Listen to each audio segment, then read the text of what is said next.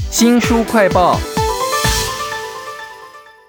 一碗日本拉面有什么了不起呢？它从平民美食变成了高级料理。他还曾经是美国倾销面粉的假掰高级货，还害得当时日本的农业衰败哦。他还曾经阴错阳差的因为电视转播暴力抗争而红遍了全国。我们要为您介绍这本书呢，叫做《日本的滋味》。请到了八旗出版的编辑柯雅云，雅云你好，主持人好，各位听众朋友大家好。虽然叫做日本的滋味哦，但主角却是拉面，而且呢是一个美国籍的学者所写的论文哦。但是它里面的历史故事都超有趣的，例如我看到啊，在二战之后呢，美国软硬兼施啊，逼着日本要购买他们的面粉，还要大力促销哦，就有一堆的学者出来说。面粉很好，而且好的很夸张。有什么很夸张的例子呢？好，那《日本的滋味》这本书呢，它很有趣的是，就是它虽然是一本讲拉面发展的一本历史书，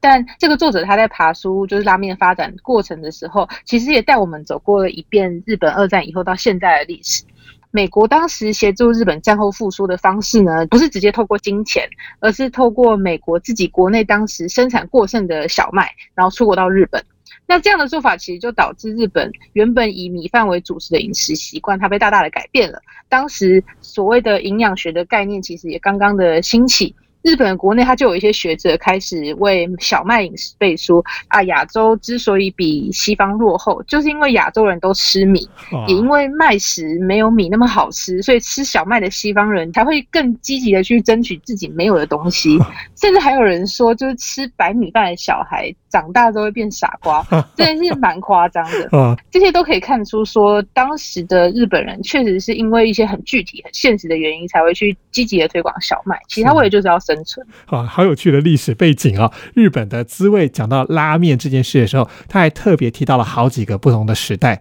像是二战结束的时候，本来有一段很饥荒的日子哦，还有日本的经济起飞，我们也看到了。后来日本的泡沫经济走了很久，哎，在这不同的时代里头啊，日本的泡面或拉面，他们的形象或者是销售对象应该也很不一样吧？嗯，我们知道说拉面其实它在这几年来，就是它在全球消费者眼说，就是可以说是想到日本就会想到拉面。但我们其实不太知道的事情，拉面其实是在一九九零年代以后才真的成为日本的国民料理。那在这之前，拉面它甚至不是日本料理，它最早其实是中国的汤面，又被称作所谓的支那面。有一种说法就是说，拉面最早是在二十世纪由中国厨师煮给呃来到日本工作的。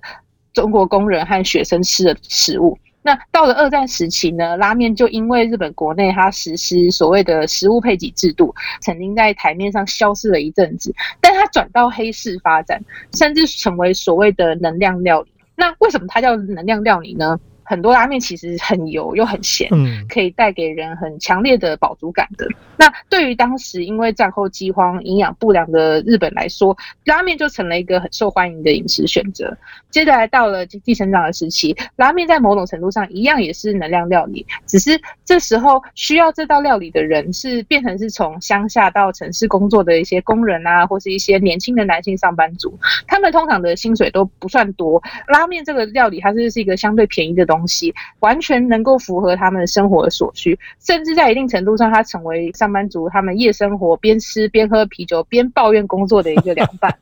这个时候，拉面的形象其实多少还是比较负面的。一直要到日本经济真的起飞了，然后人开始享受进入消费社会，卖拉面才变成真的是在卖地方特色啊，卖故事。我看到这本《日本的滋味》讲到这一段的时候，超有趣的。其实我们现在对日本的拉面的印象，都是电视上炒作的多高级啊，每一家。店有什么特色啊？这背后其实都跟时代有关。还有一个跟拉面很有趣的故事，是跟历史事件结合。当时有浅间山庄的绑架人质的事件，结果电视转播那个暴力抗争嘛，突然有一款面红起来了，红遍全国。这到底是什么面啊？是它其实就是日本日清拉面推出的一个叫和味道的泡面。那刚刚讲到这个浅间山庄的事件，也是我在编这本书的时候觉得真的很有意思的一个例子。当时日本国内一个比较激进的学生团体，那他们因为自己团体内部的冲突，爆发了一些流血事件。最后这五个人呢，在逃避警方的追捕之下，躲到了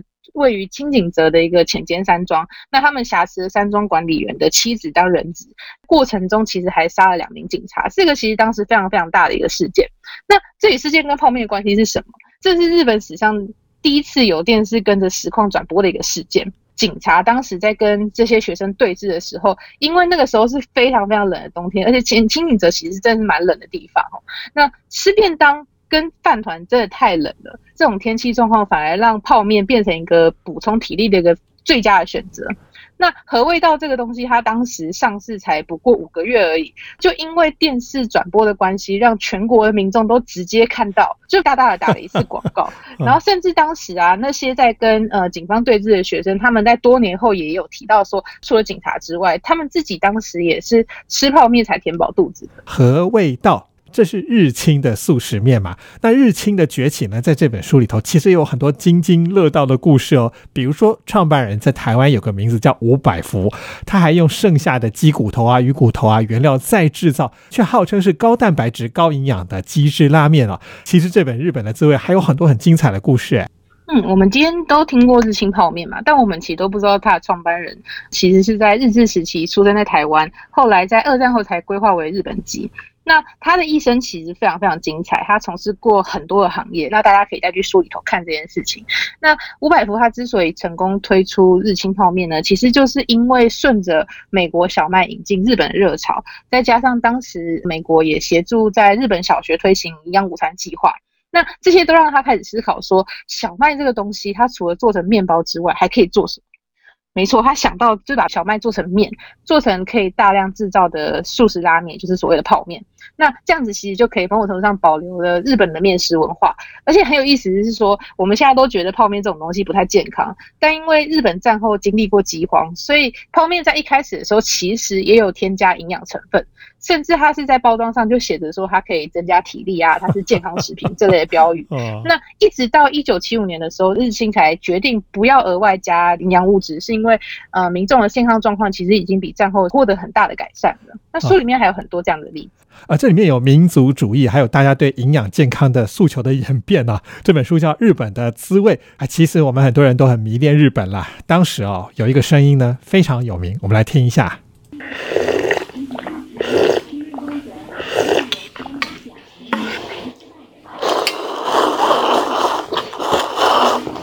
其实这个声音呢，吸拉面的时候要故意大声，也是一种文化的情境啊。在这本《日本的滋味》当中，讲到了日本的拉面，到了后来有个高潮，在一九九四年，竟然有一个拉面的主题公园跑出来了。它到底把拉面拉抬到什么样的高级的程度呢？嗯，呃，拉面其实它到战后到现在这五十年内，它其实都伴随在日本人生活中嘛。那当日本经济繁荣之后。那人们自然就不再需要拉面，它在补充体力的那种重要性。那拉面在这个时候呢，它就渐渐的被浪漫化，它变成了一种情怀。那最终出现的其实就是那个一九九四年开幕的新横滨拉面博物馆。那这个博物馆很特别，它在馆内除了介绍拉面的历史啊跟制作过程之外呢，它内部也是以大概五零年代的东京街头为想象来重建了那时候的街景，甚至让那馆内的景色跟氛围，它始终都像是帮晚的日落时分，不管是景色还是声音都是这样。